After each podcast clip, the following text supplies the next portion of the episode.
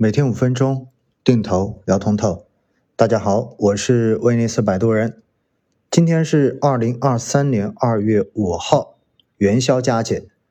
在这里呢，祝所有的朋友元宵节快乐，都能够团团圆圆，事事圆满。在兔年的第一个交易周，A 股市场跟港股市场似乎呢，并没有延续二零二三年以来一直持续上涨的这种态势，而是在中间呢出现了一定的波动，尤其是港股呢，似乎这一个波动的幅度会要来得更大一些。那到底是什么样的原因导致市场出现这样子的一些变化呢？我个人觉得呢，其实是一些预期可能出现了变化。或者说一些新的预期重新开始影响了市场。从去年十一月份一直到今年的这一波港股的反弹以及 A 股的上涨呢，其背后是三重预期共同形成的。第一重自然是我国防疫政策的这个调整，那么使得大家呢对于接下来的这个经济复苏有了更大的预期，这一点看得非常非常的清楚。而第二重预期呢？是美国的这个通胀见顶之后，美联储的货币政策将会在未来出现调整，甚至于转向。那么对于全球资本市场会形成一个正面的这样子的改变利好。所以呢，这是第二重的预期。而第三重的预期呢，是在第一波国内的感染高峰过去之后，大家对于消费复苏的这个强劲预期。这个预期可以说在过年期间已经看得非常非常的清楚了，因此呢，从十一月份一直到现在，有很多行业的这个上涨幅度是相当大的，而这些预期可以说在市场中间基本上已经 press in 了，也就是基本上已经反映在了市场的定价中间。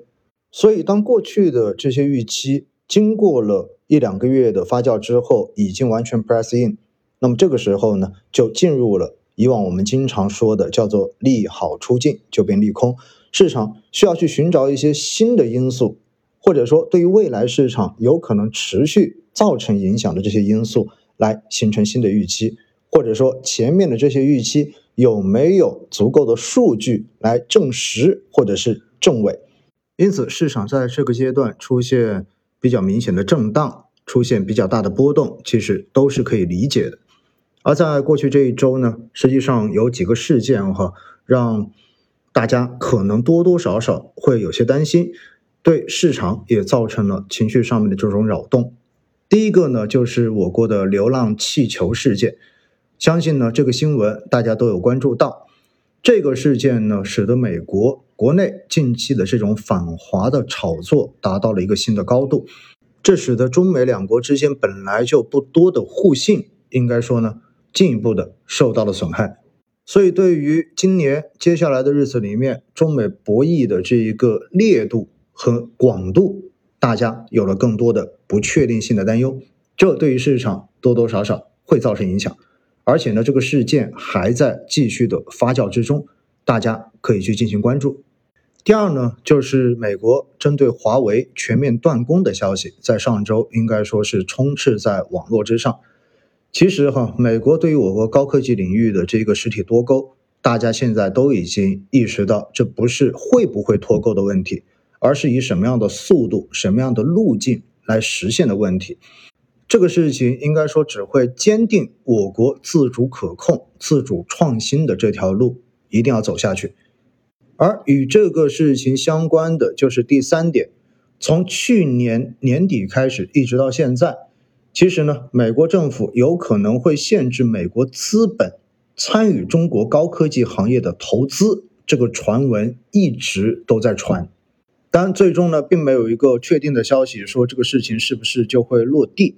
但是呢，如果我们结合去年十月份美国针对我国高科技企业的这种打压管制政策，从之前的限制技术开始扩大到限制人员的这种变化，那么未来。限制资本似乎也是一个必然的事情。当然，这个事情呢，肯定还有博弈的空间。毕竟资本是想要赚钱的。你如果不让美国的资本来投资任何中国的高科技行业，那对于这些资本来说，它也失去了非常好的这一种赚钱的机会。但是到底是政治正确更加重要，还是赚钱更加重要？其实呢，这就取决于舆论的环境，也取决于整个美国国内共识的达成。这就是为什么说流浪气球的这个事件，其实对于美国政府出台针对中国的相关的政策，其实是起到了一个推波助澜的作用的。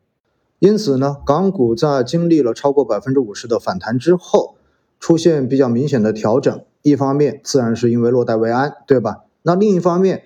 是不是因为前面所讲到的这些事件或者是传闻，使得市场的资金开始有了多一分的担心呢？这些大家可以自行去进行考量。总之，在经历了过去几个月的市场反弹之后，应该说现在市场的整体估值呢已经接近中位，股债的风险溢价指标也已经在中位了。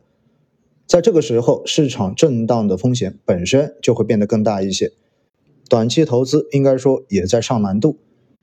其实我还是建议大家哈，可以像我一样，保持对于自己长期主线的坚定。比如我就是高科技跟医疗，对不对？然后通过纪律性的定投，继续的积累权益资产的筹码。那我采取的就是定投沪深三百、中证五百、创业板这样的宽基指数。耐心的去等待止盈线的到来，这样子的一种投资方式呢，仍然是一个目前难度比较低、上手很容易、性价比比较高的投资方式。只是不知道你会做什么样的选择。